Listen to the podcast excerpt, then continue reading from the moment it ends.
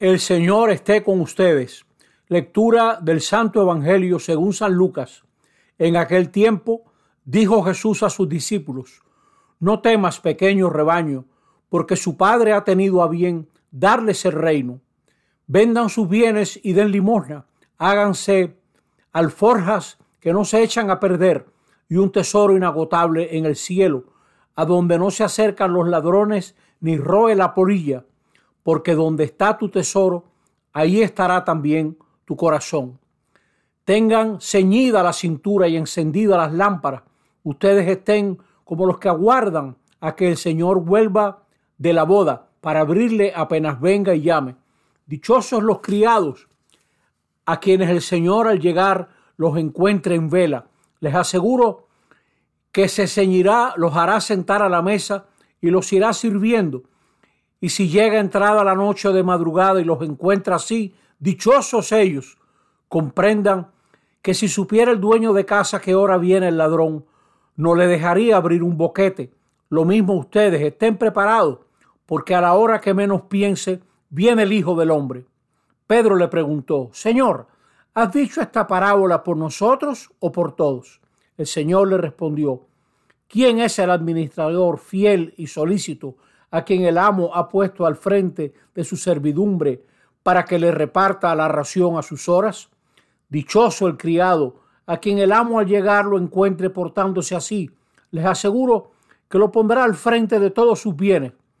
Pero si el empleado piensa, mi amo tarda en llegar, y empieza a pegarle a los muchachos y a las muchachas, a comer y beber y emborracharse, llegará el, el amo de ese criado el día y hora que menos lo espere, y lo despedirá condenándolo a la pena de los que no son fieles.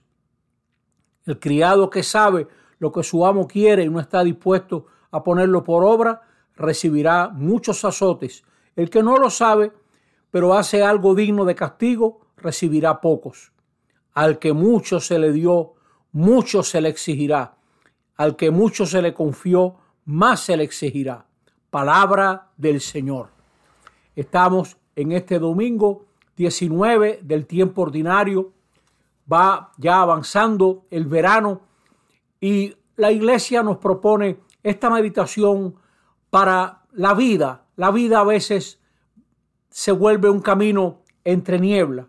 Caminamos un camino tenebroso y la seguridad que nos ofrece Jesús es no aferrarnos a las cosas, sino aferrarnos a la promesa a la promesa de que Dios no nos defrauda. Siempre podemos oír su voz. En medio de la niebla siempre se puede oír la voz. No esperemos la seguridad de los caminos bien definidos, de las etapas previamente diseñadas. El matrimonio, la profesión, los hijos, la carrera, el país, la sociedad, los amigos, son caminos a veces en niebla no, no vemos claro, pero siempre podemos oír la voz y ponernos en camino detrás de ella. El poeta decía, caminante no hay camino, se hace camino al andar. Vamos oyendo la voz y podemos caminar aún en medio de la niebla. La primera vez que subí la pelona en el año 1976, en enero, junto al padre Juan Manuel Montalvo, se metió una niebla terrible apenas subíamos la pelona y no se veía nada.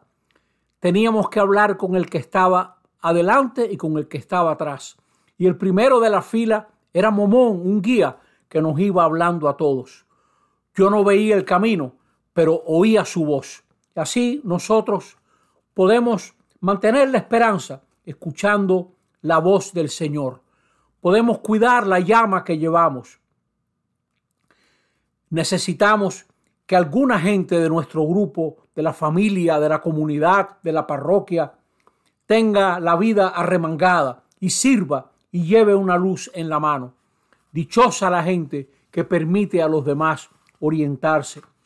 Dichoso el hombre y la mujer que vive convencido que el Señor los escogió para algo, que es leal. Toda la segunda lectura, les invito también a leerla, nos habla de la esperanza, la esperanza que no se ve, pero en esa lectura nosotros recibimos una orientación para la vida. La carta a los Hebreos en el capítulo 11 nos va hablando de Abraham, que salió sin saber a dónde iba, pero iba fiado de Dios y vivía a tientas, como nos toca vivir a veces. El que tiene hijos adolescentes, el que está empezando un trabajo. Y Sara nos da ejemplo porque juzgó digno de fe el Señor que le prometía algo que ella no veía. ¿Y cuánta gente nos da ejemplo porque murieron sin haber recibido lo que esperaban? Pero creyeron. Y dice la carta que los saludaron de lejos aquellos que esperaban. Ansiaban una patria mejor en el cielo, porque hay que recordarlo, nosotros en esta tierra vamos de paso, mis hijos. Lo definitivo es la vida eterna, que ya empieza desde ahora, empieza ahora mismo. Podemos nosotros compartir y el que comparte y el que da de sus recursos, de su tiempo, de su vida, está construyendo un depósito, un tesoro en el cielo.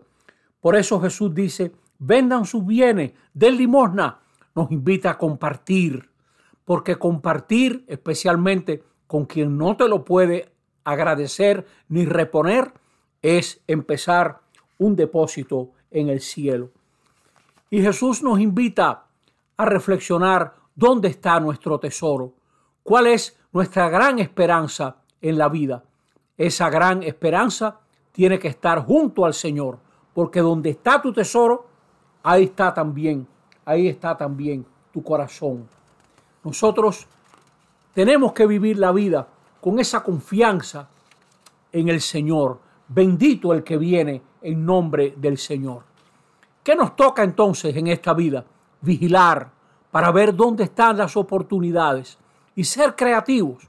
Uno también puede crear oportunidades con la actitud, con la esperanza, con el trabajo, con el compartir. Se pueden crear oportunidades. A veces chocamos contra la niebla el que tiene hijos jóvenes, muchas veces no sabe muchas cosas.